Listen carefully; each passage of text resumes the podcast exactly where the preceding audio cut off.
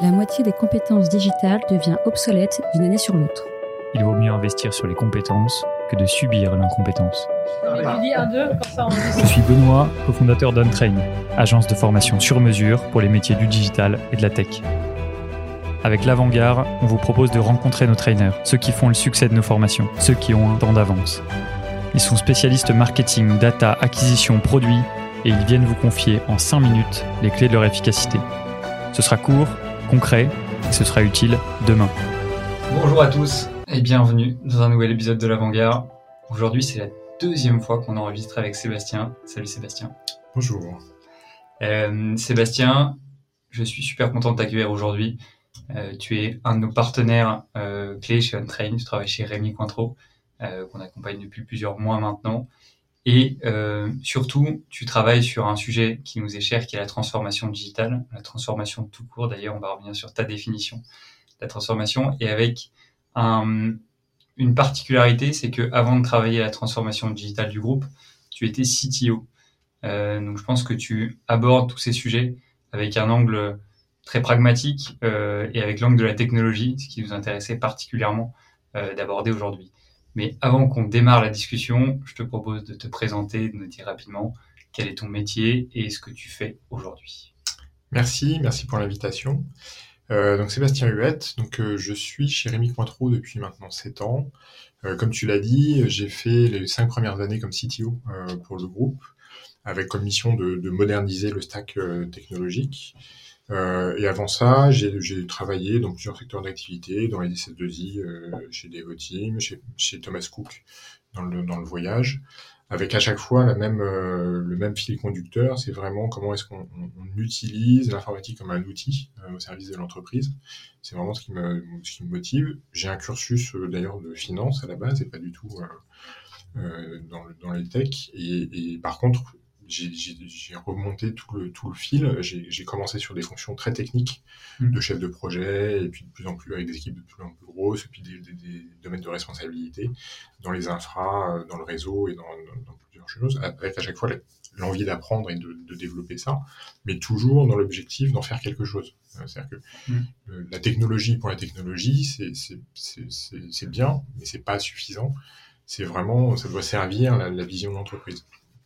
Euh, et donc chez Rémi Cointreau, la, la première phase de, de, ma mission, ça a vraiment été de donner de l'agilité au système d'information. Euh, quand je suis arrivé, euh, on avait ouvert une nouvelle filiale, on avait mis six mois à l'ouvrir, et, la direction générale voulait qu'on soit capable de le faire en une semaine. et, aujourd'hui, on peut le faire sans même être au courant en fait parce que le système d'information peut se consommer de n'importe où, de n'importe quand, avec n'importe quel device dans un contexte sécurisé, et c'est vraiment un des enjeux aujourd'hui, c'est comment est-ce qu'on arrive à, à, la fois développer le service en maintenant de la sécurité euh, à tous les niveaux. Ok, super intéressant. Pour recontextualiser un petit peu la discussion, euh, avec Sébastien, on a d'abord parlé de transformation et de people, donc manière d'embarquer euh, les, euh, les, gens dans l'organisation, dans le projet de transformation.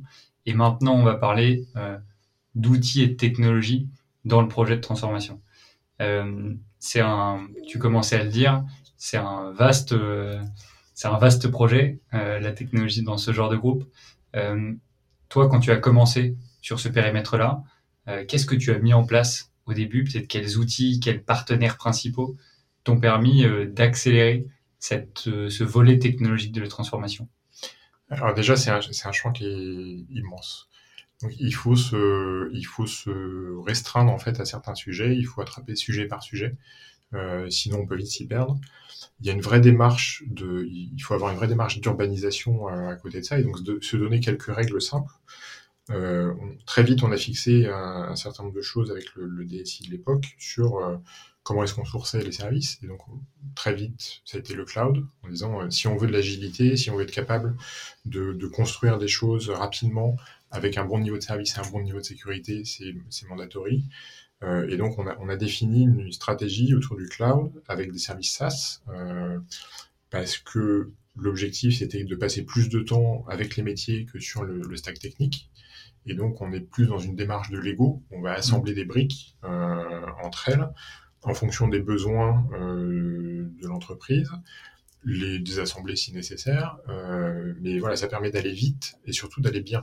Parce que on peut aussi construire ou développer des choses très rapidement, faire du quick and dirty, mais c'était vraiment pas l'objectif. On est dans la, pérennité de ce qu'on développe. On est dans le contrôle aussi de l'information. on parle de GDPR, mais en fait, c'est quelque chose qu'on intègre by design si on veut que si on veut protéger en fait l'information de l'entreprise, euh, bah, c'est important de, le, savoir où elle est, comment elle est positionnée, quel type d'information, euh, dans quels outils, comment elle circule. Et donc tout ça, c'est des éléments qu'on intègre euh, dès le début, et donc c'est pour ça que cette démarche d'urbanisation est importante. on a fait le choix aussi de travailler avec ce qu'il y avait de mieux sur le marché, dans une démarche multi-cloud aussi. C'est-à-dire que on est on n'a pas un pouvoir de négociation face à un Google ou un Amazon, et donc la seule issue pour une entreprise, c'est vraiment d'être capable bah, de choisir de, partir à un moment donné si ça se passe mal ou si les nouvelles orientations qui sont prises ne conviennent pas. Euh, et donc ce, cette approche multi-cloud, c'est aussi, on, est dans les, vieux adages, on ne met pas tous ses œufs dans le même panier. Oui, c'est intéressant, tu as dérisqué euh, cet aspect-là de la stratégie en travaillant avec plusieurs partenaires. Bah, tout à fait, et, c'est du bon sens hein, quelque part, c'est de se dire, oui, on peut aller plus loin avec un seul partenaire en concentrant les efforts, en, faisant en sorte que les équipes deviennent des spécialistes d'une technologie. Mais en même temps, on, prend, on, crée une adhérence qui est très forte euh, avec ce partenaire. On voit que c'est des sujets sur lesquels ça peut évoluer euh, beaucoup, ne serait-ce que parce que beaucoup d'acteurs sont américains euh, sur le marché. Les relations entre l'Europe et les États-Unis peuvent être un peu tendues des fois. Et donc avoir cette agilité de, de changer de service de, se maintenir. Alors, on se maintient dans un certain déséquilibre hein, quelque part, et je, suis sûr que mes équipes ont, détesté plus d'une fois euh, de, s'éparpiller un petit peu de la sorte. Mais c'est en même temps, c'est ce qui permet de rester ouvert et d'être capable de, faire évoluer les choses très rapidement si à un moment donné on est, en désaccord avec un fournisseur ou si le fournisseur prend des, décisions qui sont contraires à nos valeurs ou aux objectifs de l'entreprise. Donc là, par exemple, concrètement, tu as travaillé à la fois avec AWS, à la fois avec GCP, à la fois... Et avec Azure aussi, un petit peu. Ouais. Euh, on, a, voilà, on essaie de, concentrer les efforts, et donc GCP, c'est plutôt sur la partie data. Euh, aujourd'hui, on a fait ce choix-là parce que on, estime qu'ils ont un vrai savoir-faire dans la donnée, la façon de la valoriser et de l'exploiter. C'est un peu le, credo de l'entreprise. Leur, leur, job, c'est vraiment de valoriser de la donnée et de la vendre. Euh, bah, du coup, on, on, dit on peut bénéficier aussi de savoir-faire chez nous. AWS est plus sur la partie innovation. Ils ont une vraie culture de l'innovation qui est extrêmement forte, euh, qui est très intéressante aussi, et donc on, aime bien travailler avec eux sur ces sujets-là. Et Microsoft, ils ont une, vraie connaissance de l'entreprise. Euh, alors peut-être trop des fois, c'est-à-dire qu'ils restent un petit peu dans, cette structure, mais c'est aussi un peu rassurant euh, pour les équipes parce qu'ils ont en face d'eux des gens qui les comprennent. Donc voilà. Et donc, après, c'est toute la chimie et dans le dosage entre les ingrédients, jusqu'où on va, comment est-ce que euh, voilà, à quel moment est-ce qu'on utilise un service ou l'autre. Mais, en tout cas, cette approche multiple est, intéressante. Et au-dessus de ça, de, ces hyperscalers, on a euh, bah, toute une couche de services avec euh, des Salesforce, des SAP, du Shopify. et donc c'est l'assemblage de ces différents services qui fait que on arrive à avoir un système d'information qui est à la fois agile, performant, euh, avec une capacité d'innovation qui est assez forte, euh, tout en maintenant un niveau de sécurité euh, important, parce que, parce que chacun de ces acteurs investit beaucoup dans la sécurité, et c'est autant d'efforts à, mettre en moins pour l'entreprise qu'on peut concentrer vraiment sur la, livraison de services. Oui, c'est intéressant, c'est-à-dire que c'est une discussion qu'on a avec beaucoup de nos partenaires. Tu fais confiance dans la capacité de tes partenaires à mettre en place un environnement de sécurité euh, plutôt que de vouloir tout maîtriser chez toi. Tu, euh, Alors la, confiance n'exclut pas le contrôle. Ouais. on fait confiance parce que voilà ils, ont démontré une capacité à investir sur ces sujets, à, à, à, maîtriser, avoir des processus, avoir euh, donc c'est des choses qu'on audite en phase euh, d'appel d'offres oui. euh, et qu'on réévalue de façon régulière, mais c'est aussi dans leur intérêt à eux d'offrir un bon niveau de sécurité. Une sécurité exemplaire. C'est leur fonds de commerce et c'est un, un enjeu qui peut être stratégique pour eux. Donc, On est d'accord, mais en tout cas moi j'ai l'impression de déceler beaucoup d'appréhension de la part des décideurs chez ces grandes solutions technologiques. Et euh, j'ai le sentiment que toi, ton, euh, ton parti pris, c'est de dire que comme euh, la sécurité est un des fonds de commerce de ces grandes solutions technologiques, autant leur faire confiance quand même sur ces aspects, même si, comme tu dis, confiance exclut pas contrôle. Bah, pour avoir passé des années à essayer de maintenir à jour des stacks techniques avec des versions qui évoluent en permanence, avec des patchs qui sortent toutes les semaines et ce genre de choses, de toute façon, euh, on n'a pas la capacité qu'un Google ou un Amazon euh, à faire ce travail-là, à automatiser et industrialiser cette démarche-là aussi. Donc, euh, moi, je, suis persuadé que oui, ils, seront meilleurs que nous là-dessus. Après, le risque, c'est on a, on fait circuler l'information d'un service à l'autre, et donc c'est comment est-ce qu'on sécurise ces flux d'informations comment est-ce qu'on sécurise l'accès aussi à ces différentes plateformes parce que du coup elles sont effectivement accessibles depuis Internet euh, et donc, il faut penser l'architecture euh, dans ce sens-là. Mais en tout cas, pour moi, une, euh, les données sont plus à l'abri dans un Microsoft Azure ou un Google que dans un data center avec une porte qui est bloquée avec un balai parce que on, s'en sert pour stocker le champagne. Je, caricature, mais, il y a à peine. On voit bien l'image. quand on préparait un petit peu, tu nous parlais de, de KPI, de de facteurs clés de succès d'une transformation technologique. Euh, est-ce que tu te rappelles un peu des KPI que vous aviez établis euh, au moment où tu étais CTO ben en fait, il y, a des éléments qui sont, qui sont assez simples. On, a, on avait pour objectif de migrer un maximum d'applications en mode SaaS. Euh, et donc ça, bah, c'est facile. Hein. On prend le, portefeuille d'applications au départ, on se fixe une cible et puis on mesure le progrès de l'un à l'autre. Euh, donc ça, c'est des, sujets qu'on a suivis. La migration d'un environnement de cloud privé aussi vers du cloud public. Euh, voilà, c'est des, choses qui sont très basiques, mais ça permet de, mesurer le, progrès. Ça permet aussi aux équipes de se planifier dans le temps, de voilà, de, déstresser un petit peu sur ces sujets de migration qui sont toujours un peu complexes. Euh, et, ça permet aussi de phaser les choses. Moi, quand je suis arrivé chez Amicointro, on a commencé par faire une migration massive dans du cloud privé en disant euh, voilà, on veut déjà euh, se mettre en marche, on veut aller vite, euh, et donc migrer, faire du lift and shift dans du cloud public, ça n'a pas forcément de sens à ce stade pour nous. Donc, commençons par donner un peu d'agilité, et ensuite, on va pouvoir prendre brique par brique et se poser la question est-ce qu'on en fait un service SaaS? Mm. Est-ce qu'on le migre dans un, sur du pass public? Et, petit à petit, en fait, on a réussi à, faire évoluer l'ensemble avec un suivi qui était, euh, qui était simple. Euh, on était capable de mesurer les progrès. Et ça, c'est important. Euh, enfin, comme dans toutes les démarches de transformation, c'est des sujets qui sont longs, qui s'étalent sur plusieurs années. et donc, si on veut garder la motivation et l'enthousiasme des premiers jours, bah, il faut savoir mesurer ses progrès, mesurer les avancées, identifier aussi quand on bloque des fois sur des sujets. Mais en tout cas, c'est toujours important. Enfin, moi, j'aime bien la mesure, en fait. J'aime bien savoir. Euh, ça vient peut-être du, passé de, financier. Mhm. J'aime bien mesurer, en fait, ce, qu'on fait et j'aime bien être sur des éléments concrets, factuels. Tu parlais des solutions de recherche et de, euh, et de scoring que vous aviez mis en place quand on préparait un peu ensemble. Oui. C'est lié à ça, j'imagine? C'est lié à ça. C'est lié aussi au, au fait qu'on est dans un territoire qui. Enfin, il y a plusieurs millions de startups euh, dans le monde. Euh, il y en a beaucoup qui peuvent servir nos intérêts, mais on ne sait pas lesquels, on ne sait pas où elles sont. Euh, donc déjà, le premier point, c'est qui est important, c'est de, de, restreindre le, périmètre. Euh, J'ai passé pas mal de temps avec les équipes métiers pour comprendre quels étaient leurs enjeux et pouvoir identifier les zones d'innovation potentielles pour nous, euh, pour déjà restreindre un petit peu ce périmètre.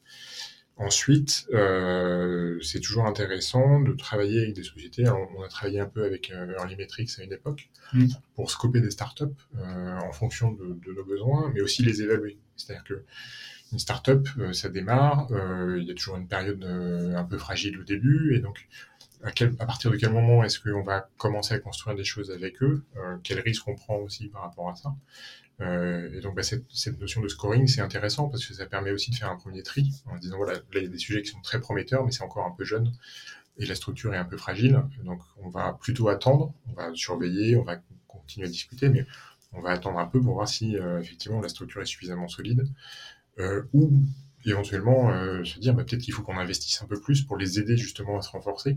Euh, parce qu'il y a vraiment quelque chose qui est très intéressant pour nous euh, et qui peut faire la différence euh, demain. Et sans forcément les citer, sur quel type de projet tu as travaillé avec des startups où tu as eu l'impression que soit ça éventuellement ça a freiné les choses ou ça les a accélérées, ça vous a permis de débloquer des situations? Bah, Alors je pense on a, on a pas mal évolué dans la traçabilité à un moment donné, euh, qui est un sujet important pour nous parce que on, fabrique des produits à un endroit du monde et on les vend à l'autre bout du monde. Mm. Et donc la notion de traçabilité, c'est aussi euh, construire un fil presque physique pour le client entre euh, le produit et son origine et le moment où il va le consommer. Donc s'assurer qu'on n'a pas du cognac frelaté en Chine. Euh. Complètement. Donc ça, c'est des sujets sur lesquels on a, on a travaillé avec des, des sociétés dans l'écosystème de l'EPFL, par exemple, à Lausanne. Euh, on, a, on a eu des sujets autour de la lumière aussi, qui c'est des sujets qui sont importants pour nous, la, mise en valeur des produits. Mm. Euh, on a pas mal de choses aujourd'hui autour de, des emballages et de la façon, euh, tout ce qui est éco-conception en fait. Comment est-ce qu'on peut réduire notre empreinte carbone tout en offrant un service de même niveau de qualité à nos clients, parce que c'est quelque chose d'important. et puis aujourd'hui, on, on, regarde beaucoup de choses autour de l'expérience client, parce que c'est un élément clé aussi on est dans une, euh, un secteur d'activité qui était très axé sur le produit euh, et on voit que ça se développe de plus en plus autour de l'expérience. Mm. Et donc là, c'est pareil, il y a plein de choses à faire, euh, plein d'innovations. puis après, bah, il y, a des gens comme vous. Hein.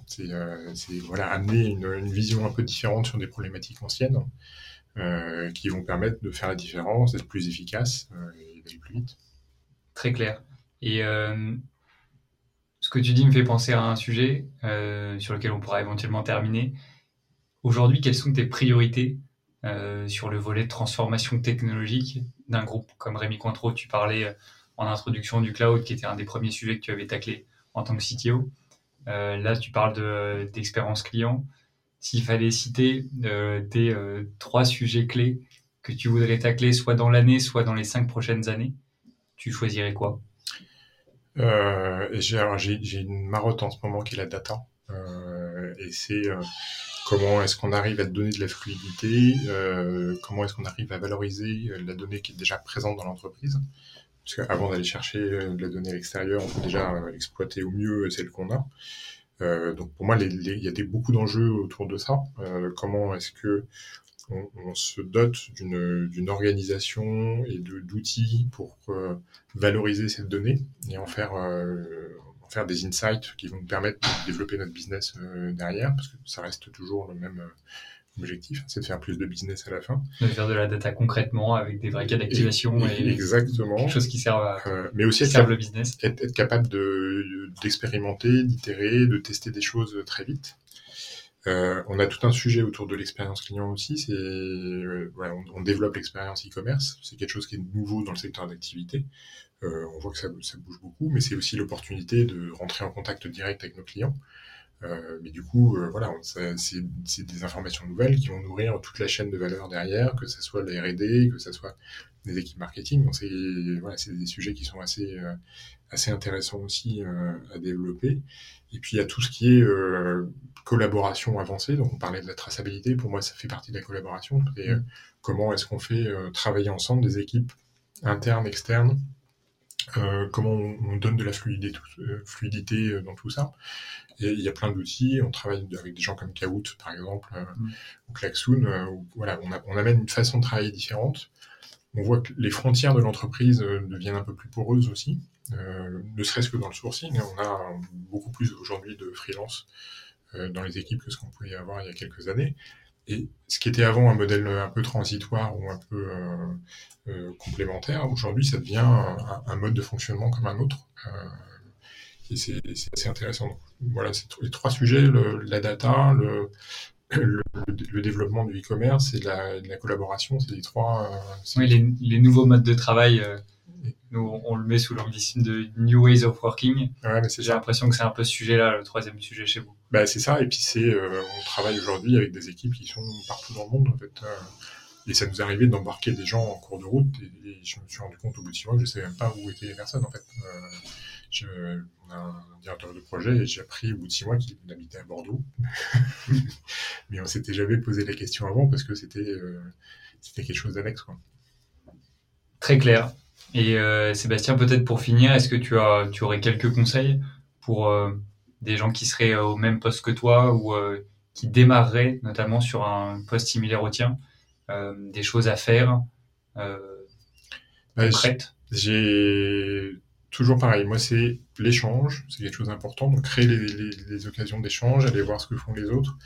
Euh, donc, on travaille, on, travaille avec le Web Institute, aller sur des salons comme Vivatech par exemple, mais aussi des salons, des événements de, de partenaires pour à la fois avoir des technologies, mais aussi rencontrer d'autres clients, euh, mm. savoir comment est-ce qu'elles ont été mises en contexte, qu'est-ce que ça donne dans, euh, dans la vraie vie aussi, parce que souvent on voit des choses qui sont magnifiques et puis euh, il peut y avoir un peu de déception quand on essaye de, de les aborder.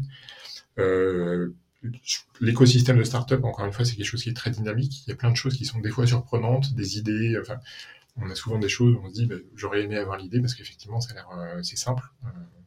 Et donc, c'est savoir se, voilà, s'intégrer dans des écosystèmes existants. Je pense au village Païséa, on travaille avec les cousins aussi, euh, typiquement pour identifier des choses. Euh, et puis après, en termes de démarche, euh, on est sur-sollicité. Enfin, je reçois 25 euh, demandes par jour. Euh, j'essaie toujours de me dire, mais il faut garder quand même l'esprit ouvert. Donc, je me dis, voilà, je vais, je vais en recevoir deux ou trois par mois. Je vais prendre, alors, parce qu'il y a des fois, il y a un mot qui va me qui va me, qui va percuter. Des fois, c'est parce que c'est une problématique que j'avais à ce moment-là, et puis quelqu'un m'en parle, je dis, tiens, il y a peut-être quelque chose. Bon timing. Bon timing. Et voilà. Et puis, alors, ça veut pas dire que je vais travailler avec les trois ou quatre que je vais voir, mais voilà, ça permet de se nourrir aussi. Ça donne, on donne l'occasion aussi de, euh, aux boîtes qui cherchent à se développer de, bah, de, rentrer en contact. Et ça peut être euh, partout dans le monde. Euh, la semaine dernière, j'ai vu une, boîte indienne, euh, une qui est à New York. voilà, il y a, chacun amène une vision différente. Et puis de temps en temps, il y a des choses où on dit, bah oui, ça vaut le coup de creuser, et donc voilà, allons-y. Donc restez ouvert un maximum à l'écosystème. Restez ouvert, c'est un maître mot. Ça marche. Merci beaucoup Sébastien. Et euh, on se reverra probablement dans un nouvel épisode de l'avant-garde, mais qu'on n'a pas encore programmé. On faudra qu'on en discute.